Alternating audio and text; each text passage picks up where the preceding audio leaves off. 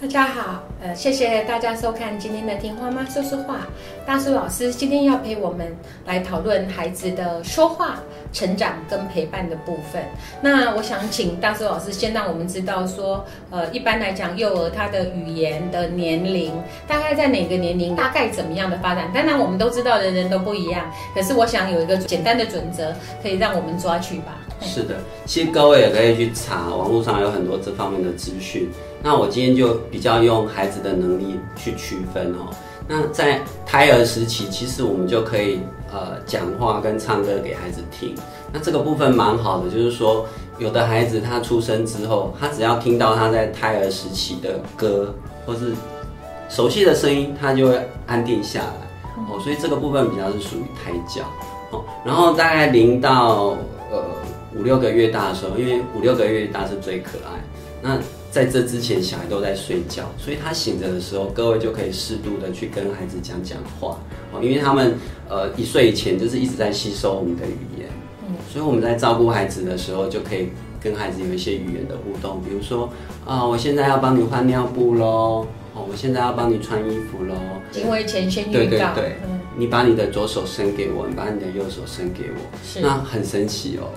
孩子一段时间之后，你跟他说：“你把你的左手伸给我。”他真的会把左手举起来，因为他已经慢慢慢慢连接这个声音跟这个动作了。是是，所以孩子是听得懂的哦。嗯哼，所以没有语言之前就已经可以开始做这件事。是，嗯，因为我们让孩子吸收语言，让他而自然而然去连接这个情境跟这个声音。所以孩子他们早期是听得懂的比较多，能够说的比较少。然后慢慢大概呃一岁多，就是在学走路那一段时间，小孩就是会到处就嗯嗯，就是他会用一个声音代表所有的东西，嗯，他什么都嗯，什么都哇哇，他那个时候是孩子对于每一个东西的名称都非常感兴趣的时期，那那个时期也常常会有小孩拿东西给你，然后大部分的大人都误会，以为小孩要拿东西给你，哦，就是那个。正在学走路那段时间的小孩，他拿东西给你，唱的是这是什么？那我们把小孩的东西拿走，有的时候小孩就哭了。嗯。所以你看，这是一个鸡同鸭讲。是。但是如果你知道说孩子那一段时间他是要问你这是什么，哎，那孩子他会很满足，而且他会很认真的看你的嘴型，他会很认真的听你的声音，甚至他会想要再听一次。是是。所以这个是孩子大概一岁多在学走路的时候，他会大量吸收我们的语言。而且他会想要，不但想要听你的声音，他还会想要看你的唇形，你是怎么发音的。哦，所以国外也有一些研究显示说，呃，真人去教孩子跟用电视教孩子，那个效果是完全不一样的。老师，你讲到这个的时候，我想到我上次见到一个特殊孩子哈。那这个孩子就是，其实他是有口语的，可是口语很弱。那我是台湾过去的，那他是就是港澳地区的孩子，所以我们语言是不通的。那我们在见面的时候，那个孩子一看到我，马上就把书丢到我身上，然后妈妈就说不可以，然后结果书又收起来。他又拿着书丢我身上，那妈妈就继续要制止的时候，我跟他讲说：“妈妈，你注意一下，你有没有发现这个孩子丢的是我的书？在众多书之间，他选我的书来丢我，是什么意思？我知道这个人就是你。我说，孩子，你是这个意思吗？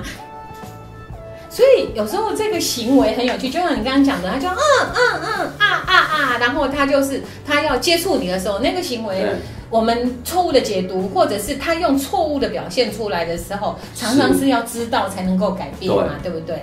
那我觉得就是说，所以不见得要会说话才能教，这件事情是确定的哈。那我想说，呃，因为口语的部分，我们的孩子是比较弱，我就没有办法讲。可是你自己的育儿陪伴经验当中，学习口语，呃，对家长来说，你有没有觉得哪些是比较要注意的？呃，比方说是你常见的问题。很像在跳舞，就所谓的沟通之舞。我们在跳舞的时候，就是有一个人往前，一个人往后，所以孩子在说的时候，我们先听，然后听完之后，我们再回应孩子，而不是一直讲。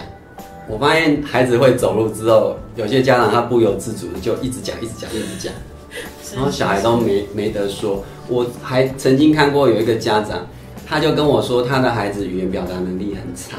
他那个孩子那时候已经两岁多了。然后我就看到那个小孩他会自己去念 A B C D，可是他妈妈一直跟在他的后面，不断的跟他说：“你不要碰，这个是教室的东西，好拿好了。”就是他跟那个广播电台一样，你知道吗？是，就您之前说的。啰嗦的唐三藏，他是其中一个例子，所以你看嘛，这个妈妈她一直讲，可是她没有听孩子说，也难怪她的孩子两岁多了，不大会讲话，可是他的小孩会去念 A B C D，嗯，所以其实他的小孩是有语言能力的，但是为什么他不擅长说？因为都被妈妈说完，对对，这个就没有在跳舞了。